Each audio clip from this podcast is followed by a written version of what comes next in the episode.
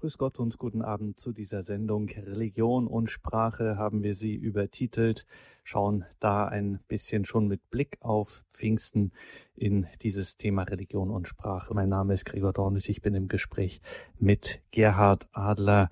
Er ist Rundfunkjournalist und beschäftigt sich auch in seinen Pensionärszeiten mit diesem Thema. Jesu Botschaft erging in aramäischer Sprache, so nehmen das jedenfalls die meisten an.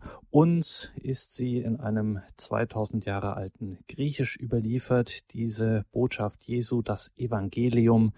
Das Evangelium, das ja, wie es in der Offenbarung auch heißt, Menschen aus allen Stämmen und Sprachen, aus allen Nationen und Völkern gilt. Gegenwärtig heißt das Menschen mit weltweit gut 7000 Sprachen, die so gesprochen werden. Und wir alle, darunter auch die allerbedeutendsten und schlauesten Theologen. Wir alle mit diesen 7000 Sprachen weltweit sind der Heiligen Schrift zuerst in unserer eigenen Muttersprache und nicht im Original begegnet. Was bedeutet das? Wie geht man damit um? Und vor allem, was lässt sich in dem unermesslichen Reichtum der unzähligen sprachlichen Überlieferungen entdecken.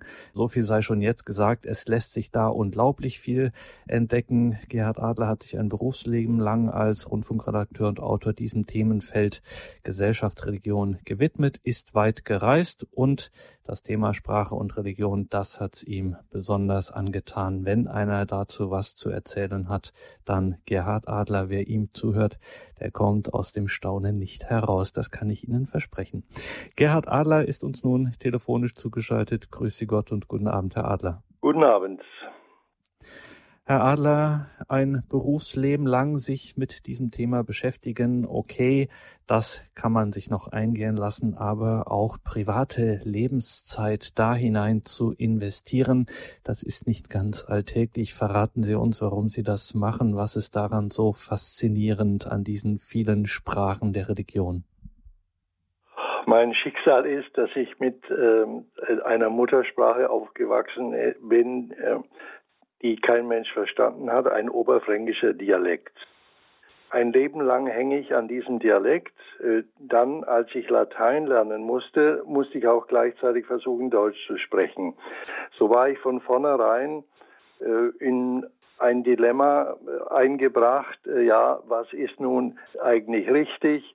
Ich habe als Messdiener das Staffelgebet auswendig lernen müssen, aber genauso fremd wie Intro Ivo Azaldare Dei war mir das danebenstehende Deutsch. Ich will hintreten zu Gottes Altar, zu Gott, der meine Jugendfreude ist.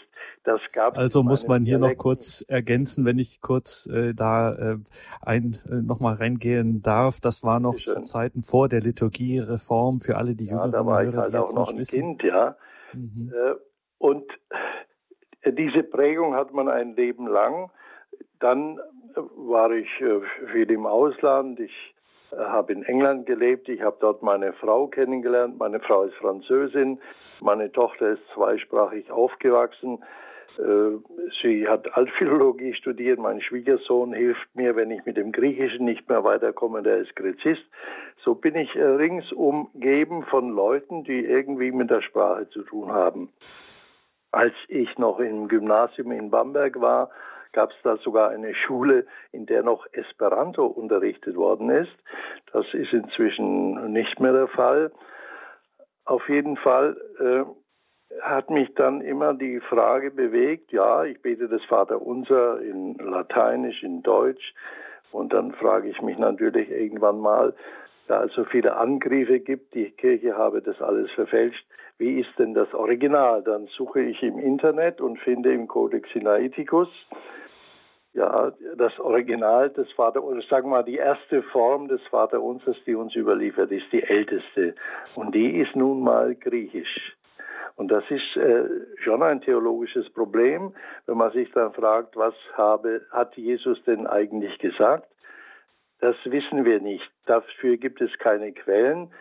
Und die Versuche, das zu rekonstruieren, werden nicht allgemein anerkannt. Aber an der Tatsache, dass wir sozusagen aus zweiter Hand Jesus hören, wird natürlich so manche Verschwörungstheorie gebaut und es gibt in letzter Zeit wieder allerhand äh, Sachbücher, äh, die äh, meinen, es würde vieles unterschlagen. Äh, ich hatte nun die Gelegenheit, über viele Jahre hin äh, zum Beispiel dieses Grundgebet des Christentums äh, dem nachzugehen und habe es in über 2000 Sprachen abgeschrieben. Und das Wichtigste war natürlich das Original oder sagen wir mal die älteste Fassung. Paterimonoin dis Uranis, Pater Hemon entois Uranois hatten wir gelernt in der Schule. Heute klingt das ein bisschen anders. Und das ist nun mal die Basis, die wir haben und damit müssen wir uns zufrieden geben. Die aramäische Muttersprache Jesu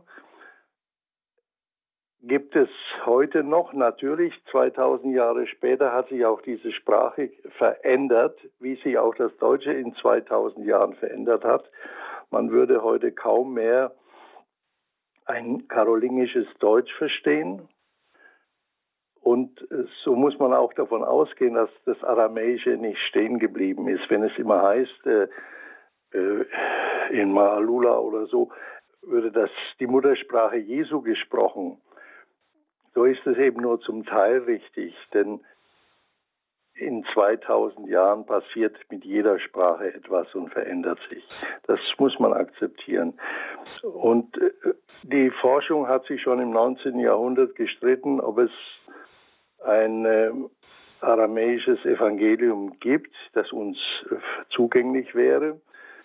Man muss aber feststellen, dass die sogenannte Peshita, das ist ungefähr ein Wort, das so viel bedeutet wie Vulgata, allgemeine, die hebräische Übersetzung des Neuen Testaments ist drei, vierhundert Jahre jünger als das Griechische. Sie ist also eine Übersetzung aus dem Griechischen ins Aramäische.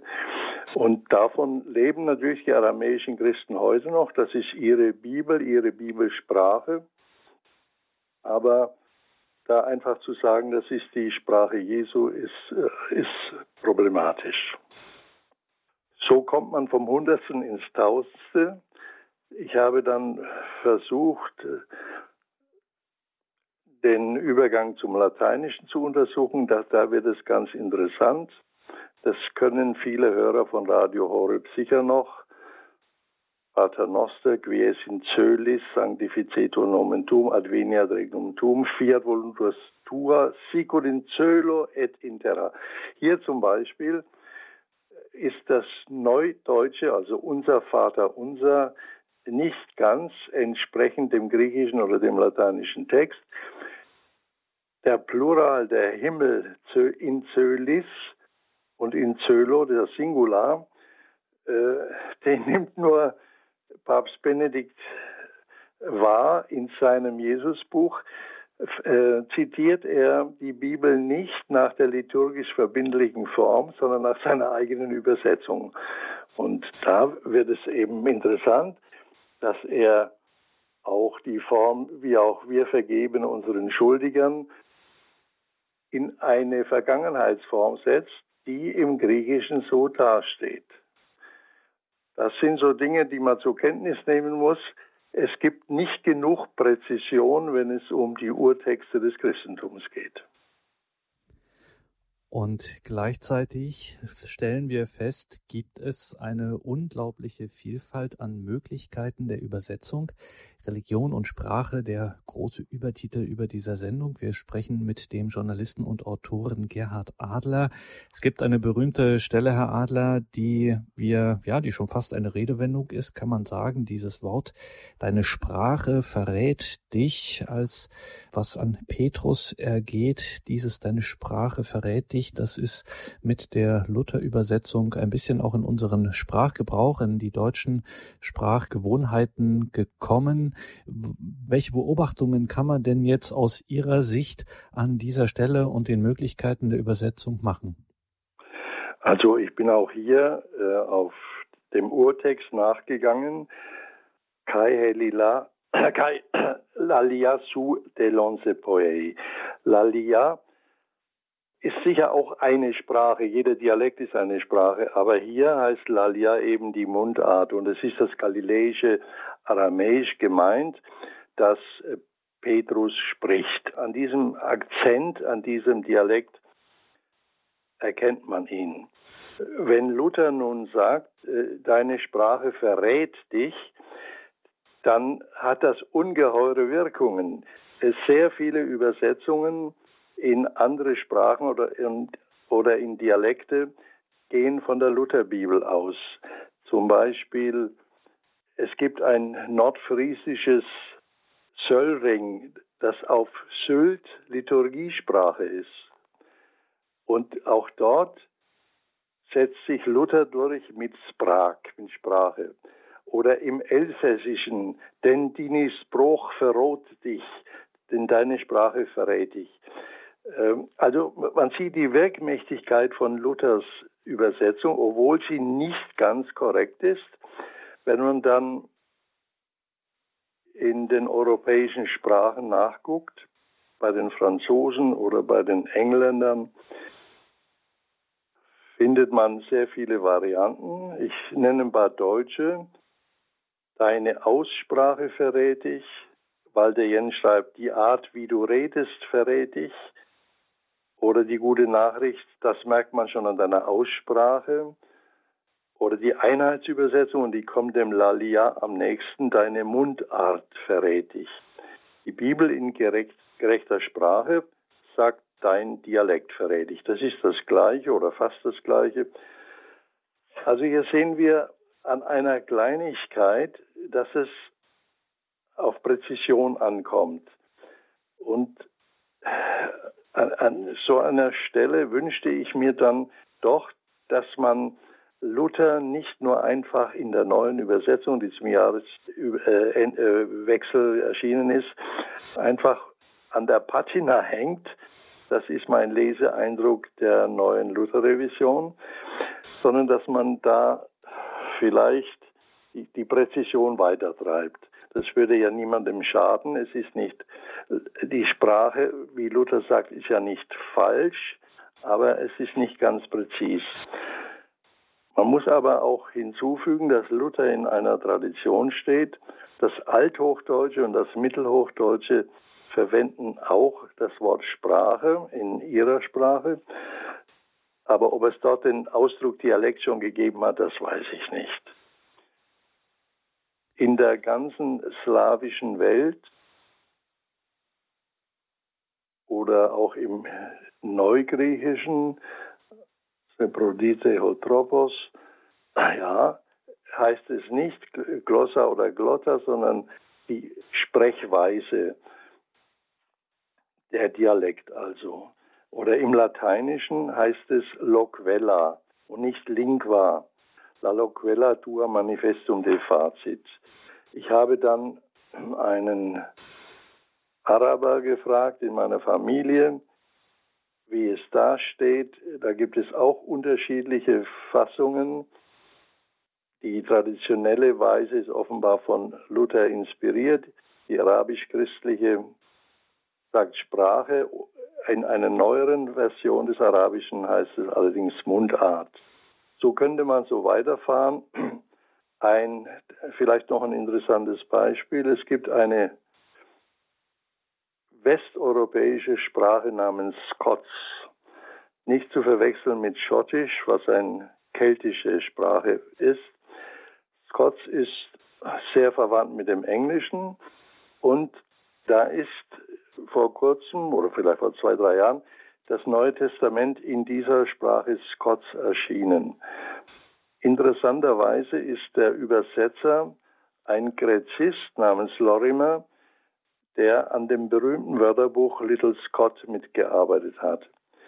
Und er setzt eben äh, dieses, seine Muttersprache Scots, er übersetzt in diese Sprache und setzt als Motto voran, Hey Laliasu de Lonse Poe, deine Mundart verrät ich. Und er übersetzt es dann so, Your Galilee twang out here. Also dein galiläischer äh, Zungenschlag verrät dich. So kann man weiterfahren. Bei den Franzosen heißt es Accent, son parler und so weiter. Überwiegend ist es die Art und Weise des Redens und nicht das Wort Sprache, was zu eng gefasst wäre. Im Spanischen auch, Portugiesisch, Rumänisch, also Kirchenslawisch ist auch Slowenisch. Also ich habe alle diese europäischen Sprachen untersucht und habe mich dann bei Arabern oder bei äh, Slawisten kundig gemacht, was das nun genau bedeutet. Und überwiegend wird Luther hier korrigiert in Richtung Dialekt, Mundart. Und die Einheitsübersetzung tut gut daran zu sagen, deine Mundart verrät dich. Meine Mundart verrät mich auch. Ich habe immer noch meinen fränkischen Akzent. Und es hat den Vorteil, dass man schon von Kindheit an in zwei Systemen denken muss.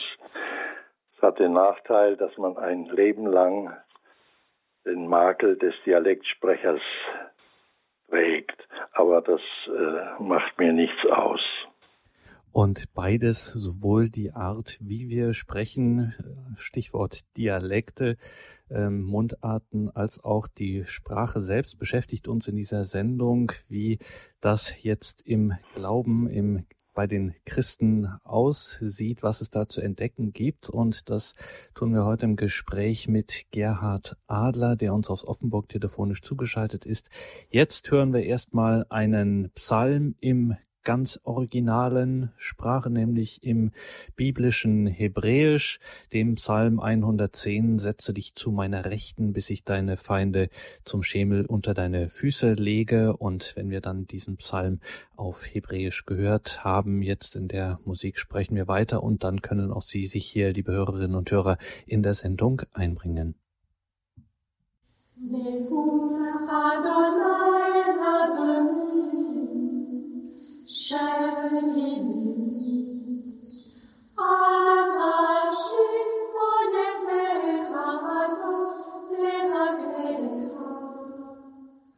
Sie haben eingeschaltet bei Radio Horeb und Radio Maria. Wir sprechen über die Sprachenvielfalt des Christentums. Weltweit 7000 gesprochene Sprachen.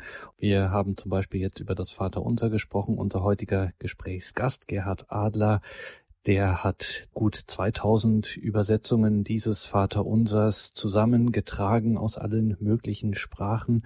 Und Herr Adler, ab und an schreiben Sie auch hier und da mal einen Aufsatz, melden sich zu Wort und dann äh, machen Sie es durchaus so, dass Sie äh, diese verschiedenen Übersetzungen, diese verschiedenen Sprachenvarianten des Vaterunsers auch in dem Schriftbild äh, so mal aneinanderreihen, dass man das augenfällig sieht. Was ist das Besondere, wenn Sie jetzt zum Beispiel ein Vaterunser in einer, sagen wir, fernöstlichen Sprache, äh, Chinesisch oder was auch immer, äh, dann sehen, ohne dass sie diese Schriftzeichen ja entziffern könnten oder ähnliches. Also alle Sprachen dieser Welt werden sie auch nicht äh, können. Und trotzdem ist es ihnen, ist es für sie etwas Besonderes, das auch mal sinnenfällig so vor Augen zu haben, diese Schriften gebe Ihnen ein Beispiel.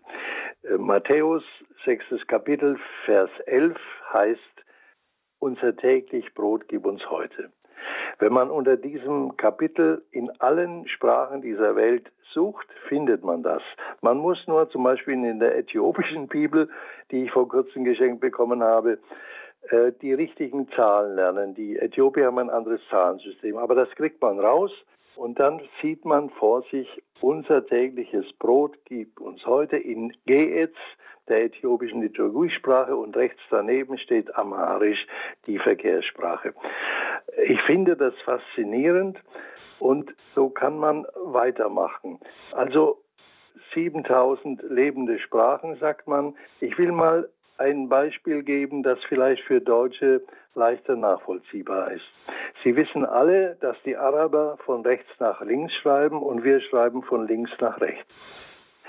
Maltesisch ist eine europäische Amtssprache. Maltesisch ist ein dem tunesischen Arabisch nah verwandte Sprache, also eine arabische Sprache, die von links nach rechts schreibt und die lateinische Buchstaben plus einige Sonderzeichen verwendet. Das ist für mich ein faszinierendes Phänomen. Dann ein weiteres Beispiel. Es gibt eine deutsche Variante, die heißt Jiddisch. Dieses Jiddisch, wenn Sie eine, eine äh, hebräische Bibel mit jiddischer Zweisprachigkeit aufschlagen, dann wird hier die deutsche Sprache von rechts nach links geschrieben und zwar in hebräischen Buchstaben. Sie finden also das Vaterunser äh, hier rechts nach links geschrieben. Und so können Sie fortsetzen. Im Chinesischen, das kann ich nicht, aber ich habe zum Beispiel im Internet Mongolisch gefunden, das schreibt sich von oben nach unten. Und äh,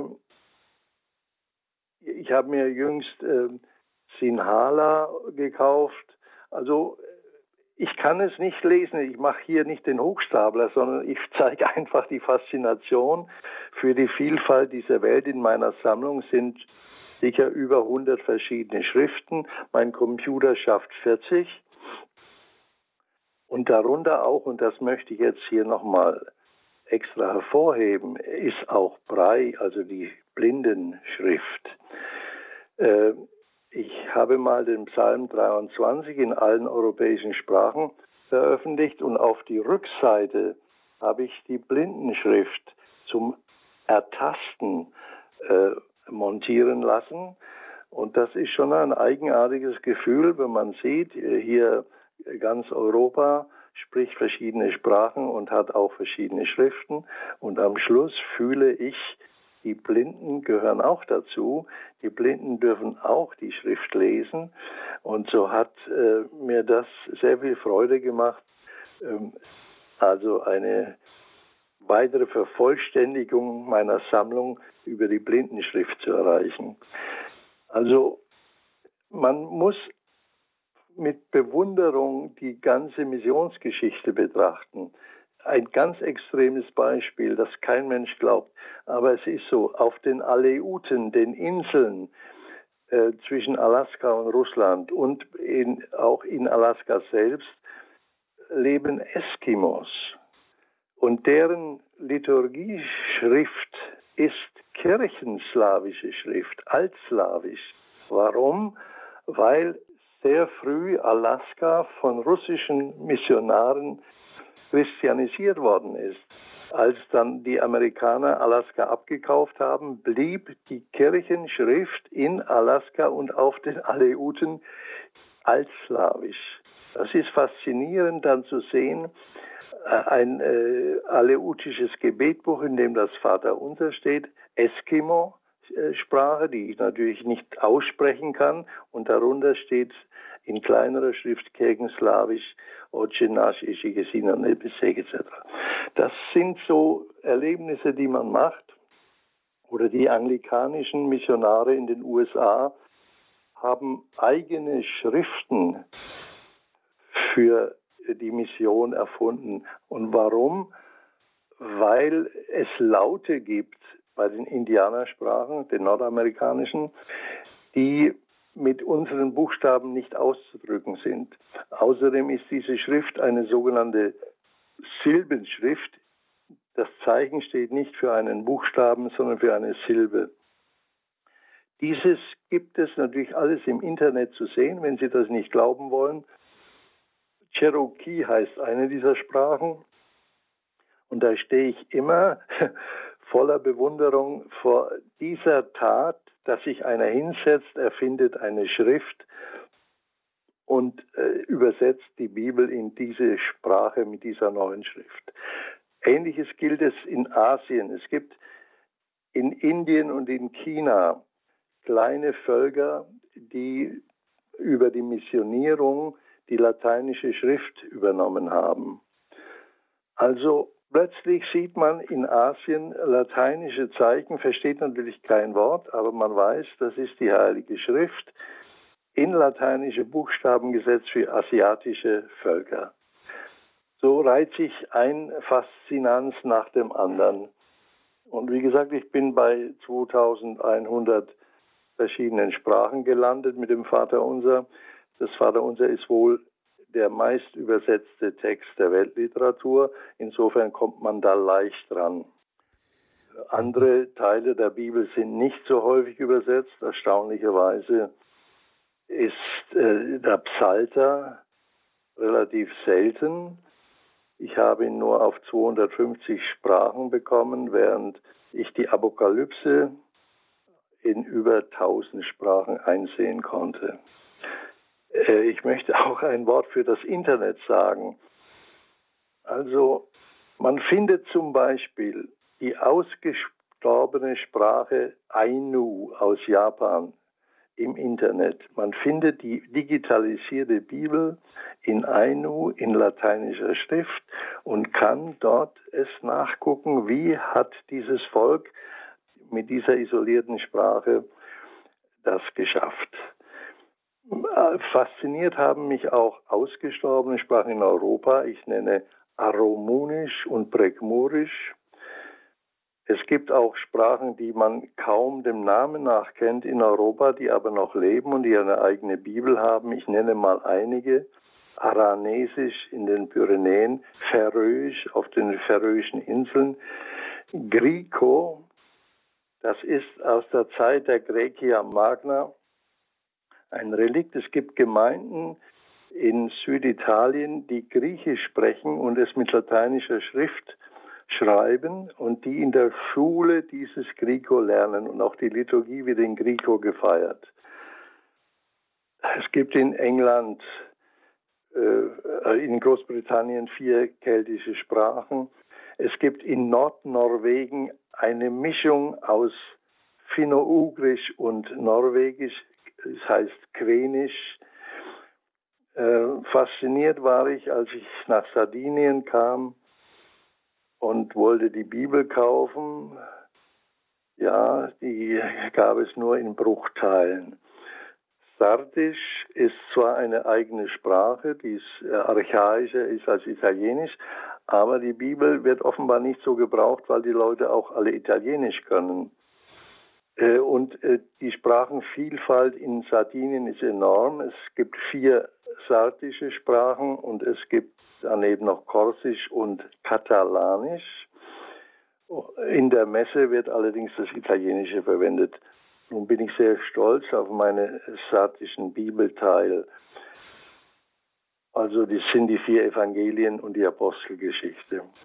Und eines Tages habe ich den, wie vorhin schon gesagt, den Psalm 23 gesammelt und fand ihn eben nicht in Sardisch. Da ist mir Folgendes passiert. Ich habe über das päpstliche Jahrbuch äh, eine Adresse in äh, Sardinien gefunden, einen Bischof, dem habe ich geschrieben, dass ich auf der Suche nach Psalm 23 in seiner Muttersprache sei. Dann kam ein Brief vom Bischof, immerhin. Er müsse feststellen, dass es eben keine Bibel gibt, aber einer seiner Landsleute habe aus Heimwehgründen, weil er nach Mailand verschlagen war, angefangen, die Bibel zu übersetzen ins Sartische.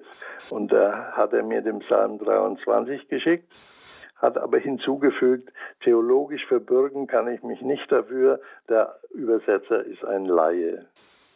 Also so kommt man von, vom Hundertsten ins Tausendste.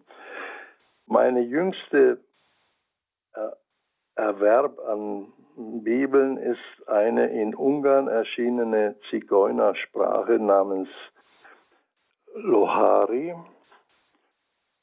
Es gibt in Europa etwa mindestens 20 Zigeunersprachen, die zumeist noch keine Schriftform haben, die also nur mündlich sind. Aber Lohari ist verschriftet.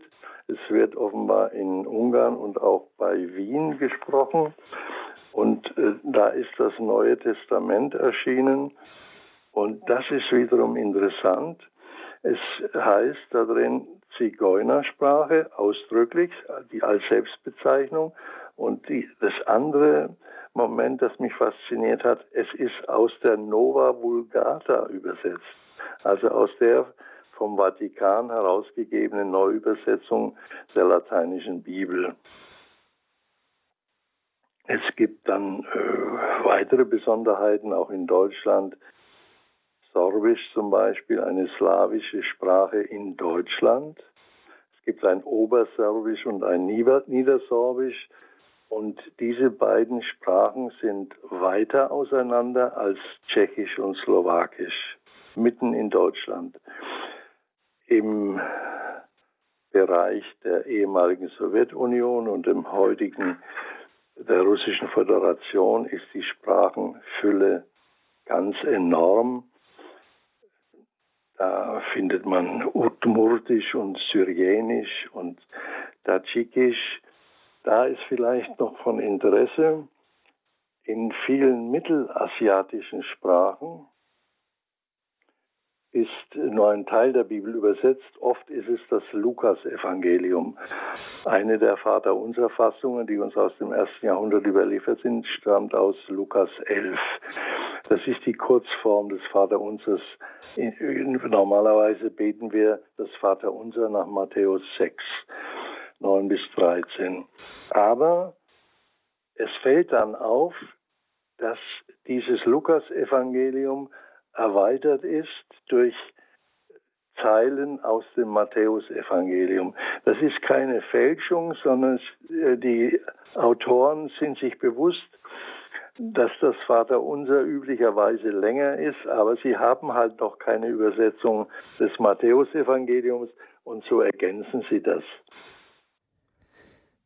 Wir sind um, heute hier bei Radio Horeb und Radio Maria im Gespräch mit Gerhard Adler, sprechen über die Sprachenvielfalt in der christlichen Welt und was es alles für einen Variantenreichtum gibt, was sich da alles an den verschiedenen Übersetzungen, Kulturen, Sprachen, Ethnien dann eben in den Texten spiegelt. 089 517 008 008 ist unsere Telefonnummer und gerade haben wir von Gerhard Adler von den Aleuten auf Alaska gehört, von dortigen Eskimos, die der einst kirchenslawisch missioniert wurden und diese Sprache bis heute in ihrer Liturgie in dieser Sprache beten und diese Liturgie feiern. Deswegen das Vaterunser jetzt auch in einer solchen Variante, das Oce Nash 089 517 008 008. Wir freuen uns auf Ihren Anruf und nach der Musik sind wir dann miteinander wieder verbunden 089 517 008 008.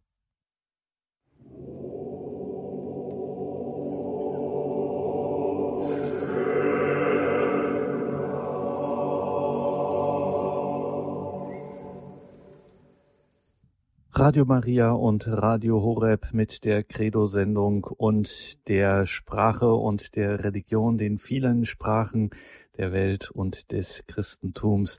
Wir sind heute verbunden mit Gerhard Adler. Er ist Journalist und hat sich ein Leben lang mit diesen Phänomenen, mit diesen Erscheinungen, mit der Sprache der Religion, den Sprachen des Christentums intensiv befasst. Herr Adler, noch eine kurze Frage dieses Phänomen, dass auch kleine Sprachen sich so erhalten und auch auf so lange Traditionen zurückblicken können, das ist ja durchaus nicht selbstverständlich. Also ähm, wir denken da heute auch oft gerade diese Traditionen, diese Schätze, die da noch weiter tradiert werden, die sind ja gerade in der heutigen Welt in einer großen Gefahr, oder?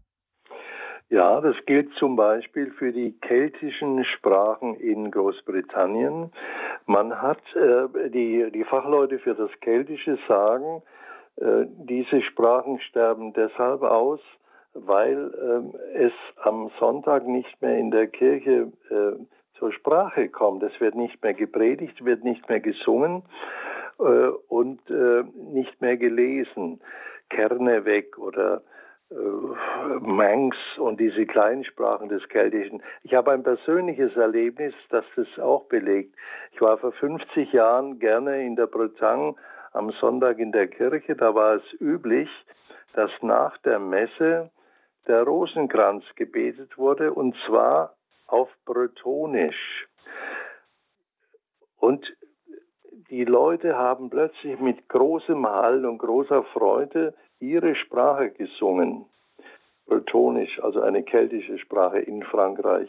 Aber inzwischen ist das Aussterben dieser Sprache fortgegangen. Ich war vor kurzer Zeit in der Bretagne und habe mich dann erkundigt, ging auch in einen Gottesdienst in dieser Sprache und der Gesang war ganz erbärmlich, weil die Leute weder die alten Lieder kennen noch äh, die Sprache. Es gibt äh, die Bibel natürlich auf Bretonisch und es gibt auch Fernsehsendungen auf Bretonisch, aber man merkt den Pariser Akzent durch die Leute, die da sprechen, hindurch. Also es gibt ein Sprachensterben. Es sterben jährlich viele Sprachen, auch Kleinsprachen in Lateinamerika. Andere werden am Leben erhalten durch die Bibelübersetzung.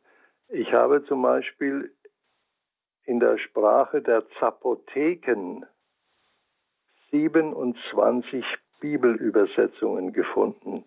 Das heißt, es lebt, diese Sprache.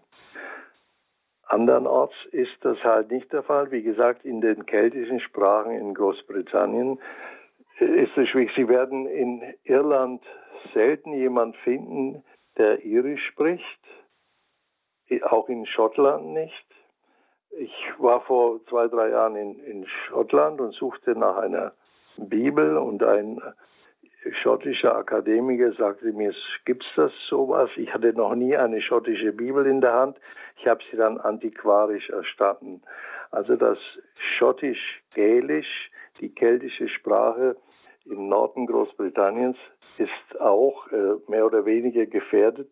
Sie wird natürlich äh, kulturpolitisch aufrechterhalten. An jedem Postamt steht es auch auf Keltisch, dass es ein Postamt ist aber es lebt nicht mehr in diesem Maße, wie das halt vielleicht vor 50 Jahren noch der Fall gewesen ist. Und jetzt Die gehen wir jetzt. Sprache der Bibel ist also stabilisierend für eine Sprache. Und mhm. wenn, wenn die nicht mehr verwendet wird, dann sieht es äh, bitter aus für diese Sprache.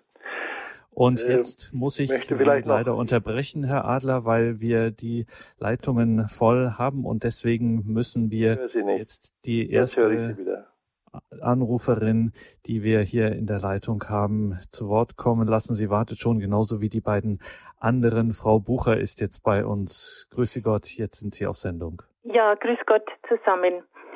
Äh, es ist für mich sehr interessant und Sie haben, Herr Adler, vorher äh, erklärt, dass gerade das Vaterunser am meisten in den verschiedensten Weltsprachen äh, übersetzt worden ist.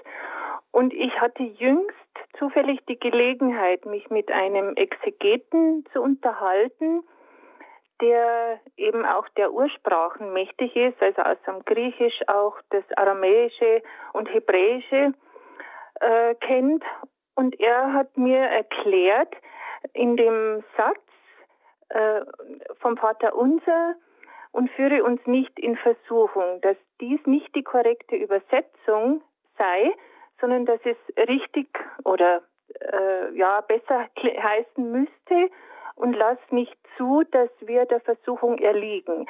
Jetzt wollte ich fragen, die Übersetzungen in den verschiedensten Sprachen, die Sie uns da schon erklärt haben, auf welche Fassung äh, wird das zurückgeführt? Auf, äh, wird, kann man da wirklich nachweisen, dass das auf die Ursprache zurückgeführt wird? Kann man davon ausgehen, dass dann gerade diese Passage, wo ich vom Vater Unser gerade erwähnt habe, entsprechend richtig übersetzt ist? Also wenn ich dazu eine Antwort geben darf. Ja. Es gibt allein im Deutschen vielleicht 20 Versionen dieses, äh, dieses problematischen Satzes und führe uns nicht in Versuchung. Klaus Berger, der den Radio Horeb-Hörern bekannt ist, schreibt und führe uns an der Versuchung vorbei. Äh, diese Übersetzungen sind alle deutende Auslegungen dessen, was da gemeinsam sein könnte. Mhm.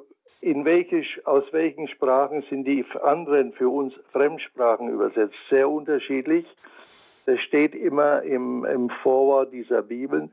Natürlich äh, ist das Maßgebende das griechische Original und das ist auch sehr häufig der Fall.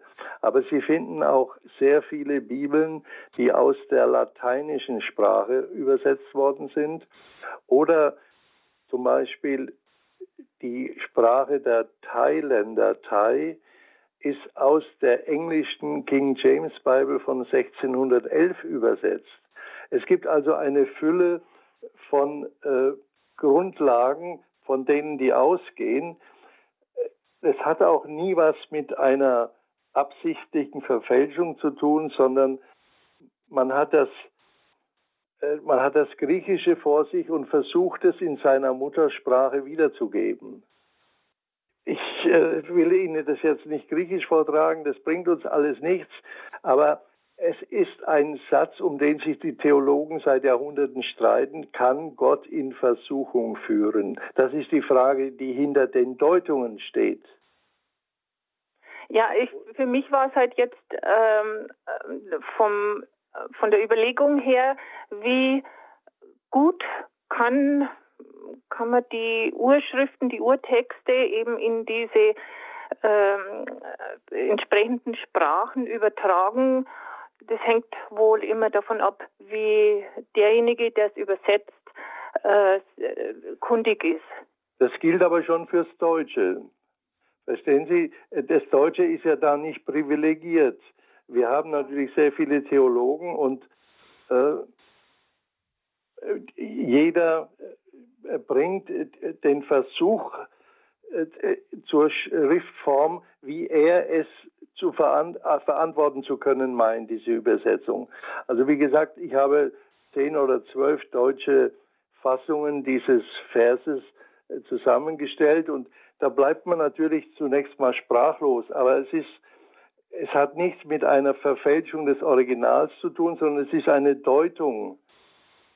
Denn Dank. Äh, Griechisch ist nicht unsere Muttersprache und dieses Griechisch ist 2000 Jahre alt. Und in diesem Griechischen steckt ein ganzes Weltverständnis. Und so ist es auch bei uns.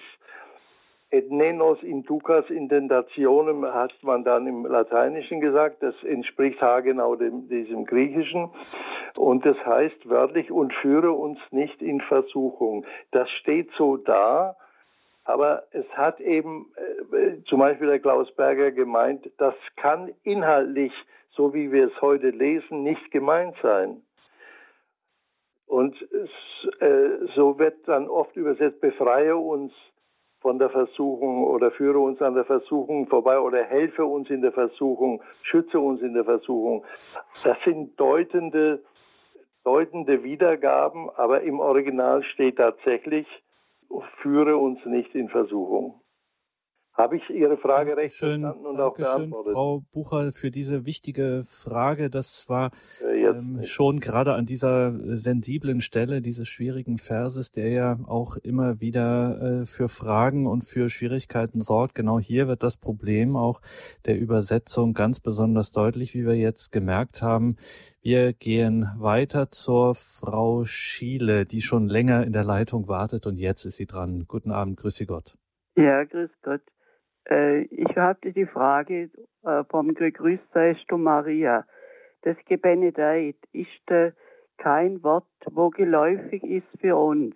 Wo kommt das Gebenedeit eigentlich her? Ja, schauen Sie, das ist das Problem äh, unserer Vorlagen. Sei gegrüßt, Maria, du bist voll der Gnade.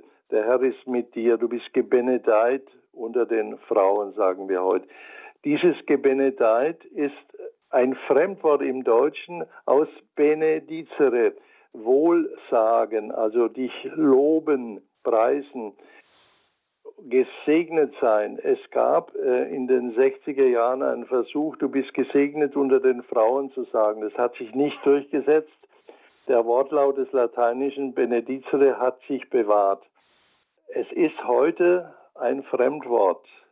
Genauso wie Vater unser heute eine fremde äh, Satzstellung ist. Das heißt, wir würden heute sagen, unser Vater. Das heißt, wir stehen in einer Sprachtradition, die sehr weit zurückgeht und die dann vielleicht heute als fremd empfunden werden kann. Wenn man als Kind damit aufwächst, ist das kein großes Problem.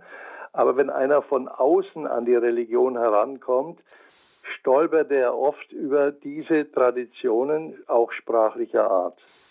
Habe ich Sie einigermaßen verstanden? Ja, das gesegnet wäre ja für uns, ist ja normalere, normalere das könnte man auch, äh, es wird auch so gebetet, aber das Offizielle ist halt dabei geblieben, ja. aufgrund dieser lateinischen ja. Vorlage. Ja. Benedikt, sehen Sie, der, der Name des Papstes, das ist diese selbe Wurzel, der Gesegnete, ja, Benediktus oder Benedikta als weibliche äh, als weiblicher Vorname. Und äh, du bist gebenedeit, sicher, das ist für viele anstößig, weil es nicht mehr Gegenwartssprache ist. Dankeschön, Frau Schiele, für diesen Beitrag. Ja, das beten wir tagtäglich äh, im Rosenkranz mehrmals. Auch das wieder ein Phänomen dieser Frage von Sprachen und Übersetzungen, Wiedergaben von lateinischen Originalfassungen. Dankeschön, Frau Schiele. Alles Gute für Sie. Wir gehen weiter zum nächsten Anrufer, einer Anruferin. Grüße Gott. Jetzt sind Sie auf Sendung. Guten Abend. Guten Abend. Mein Name Abend. ist Neuland. Ich wollte nochmal auf das Vaterunser zurückkommen. Da möchte ich hier etwas äh, zitieren. Und zwar das, was im Vaterunser steht, und führe uns nicht in Versuchung, das ist verfälscht. In Jakobus 1,13 steht es. Es müsste heißen, lass uns nicht in der Versuchung fallen. Und dann noch, durch die gefälschte Bitte und führe uns nicht in Versuchung, wird der Eindruck erweckt, als würde Gott uns in Versuchung führen und dadurch unzählige zur Sünde verführen. Nein, so kann es unser Herr Jesus nicht gelehrt haben. Dankeschön Zu unserer Prüfung und Heiligung lässt Gott es zu, dass wir versucht werden. Dankeschön für Ihren Anruf und für diesen Beitrag. Jetzt muss ich auch mit Blick auf die Uhr kurz dazwischen gehen, auch nochmal erläutern, dass Herr Adler natürlich, Gerhard Adler hat sich intensiv mit dem Vater Unser und seinen Übersetzungen befasst und dann natürlich auch eine große Kenntnis erworben, gleichzeitig aber auch jetzt kein Exeget äh, im strengen Sinn ist. Das heißt, ich habe jetzt die griechische Bibel vor mir liegen. Kaime es anenkes Hemas eis Berasmon. Das steht halt einfach so da. Es ist ein Ärgernis, wie wir merken an all diesen Anrufen. Gott kann nicht in Versuchung führen, ist der Hintergedanke bei, bei diesen Klagen. Das kann man verstehen, aber wir müssen einfach äh, diesen, äh, diesen Wortlaut zur Kenntnis nehmen, der belegt ist. Matthäus 6, Vers 13 wir werden die Bibel nicht verbessern.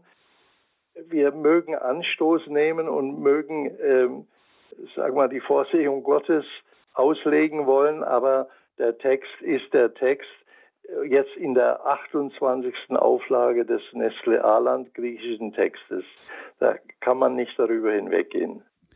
Da sind wir an einem, äh, an einem schon auch neuralgischen Punkt, wenn wir schon über dieses Thema sprechen. Herr Adler, hatten Sie nicht auch mal die Ambition, mal auch mal mit einer eigenen äh, Version ähm, in den Ring zu steigen und sich selber auch nein, mal... Nein, nein, da habe ich zu viel Respekt vor all diesen äh, äh vielen äh, Übersetzungen, die ich äh, gelesen habe, die ich kopiert habe äh, da würde ich mich nicht dran wagen, aber ich nehme einfach äh, die Vielfalt der deutschen Übersetzungen zur Kenntnis.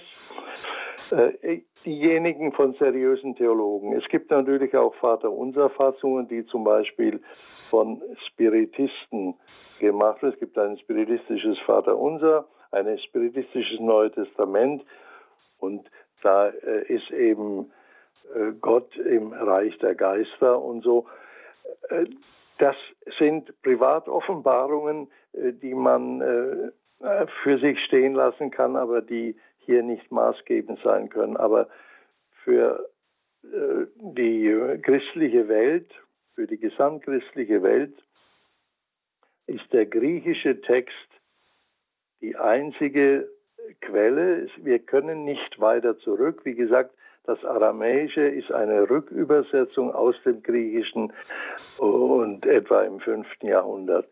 Äh, das ist nicht das Original, aber das ist die legitime Übersetzung, die die aramäischen Christen äh, verwenden und die das Vaterunser auf diese Weise beten.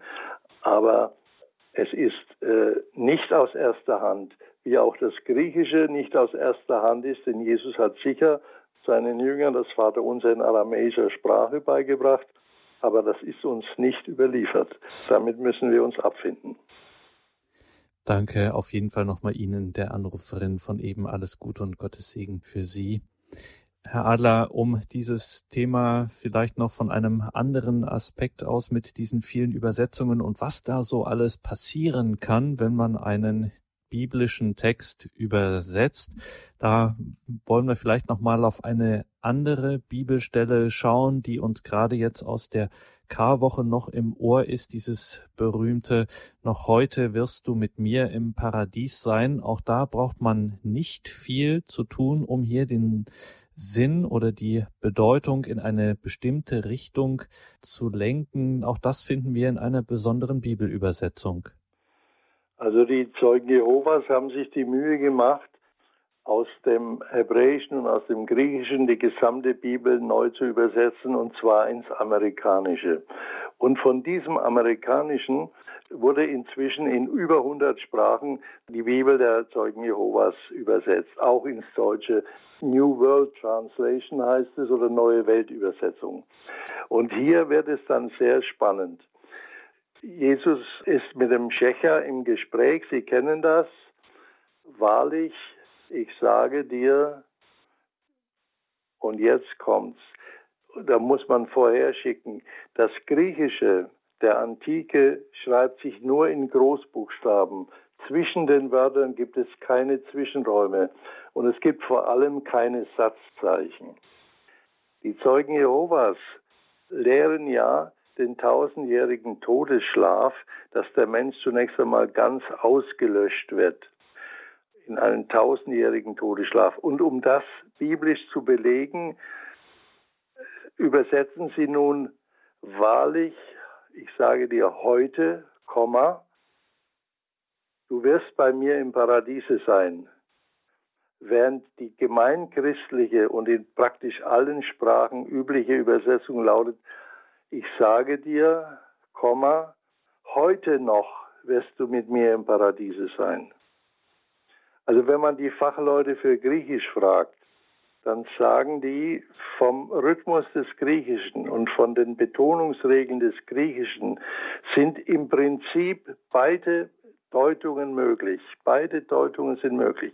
Aber als dieser Text geschrieben wurde, hat niemand an den tausendjährigen Todesschlaf der Zeugen Jehovas gedacht. Das heißt, man muss das Vorverständnis eines Jenseits bedenken, das zur Zeit der Abfassung des Neuen Testaments geherrscht hat. Das ist dann sozusagen eine exegetische Erklärung. Vom rein sprachlichen her ist das nicht zu entscheiden. Deswegen gab es schon im 19. Jahrhundert äh, Philologen, die dann eben meinten, das könnte man auch so sagen. Wahrlich, ich sage dir, du wirst in Zukunft, in tausend Jahren bei mir im Paradiese sein, statt wie es in allen christlichen Konfessionen heißt, wahrlich, ich sage dir, heute noch. Als deutende Übersetzung. Wie gesagt, das griechische Original lässt beides zu.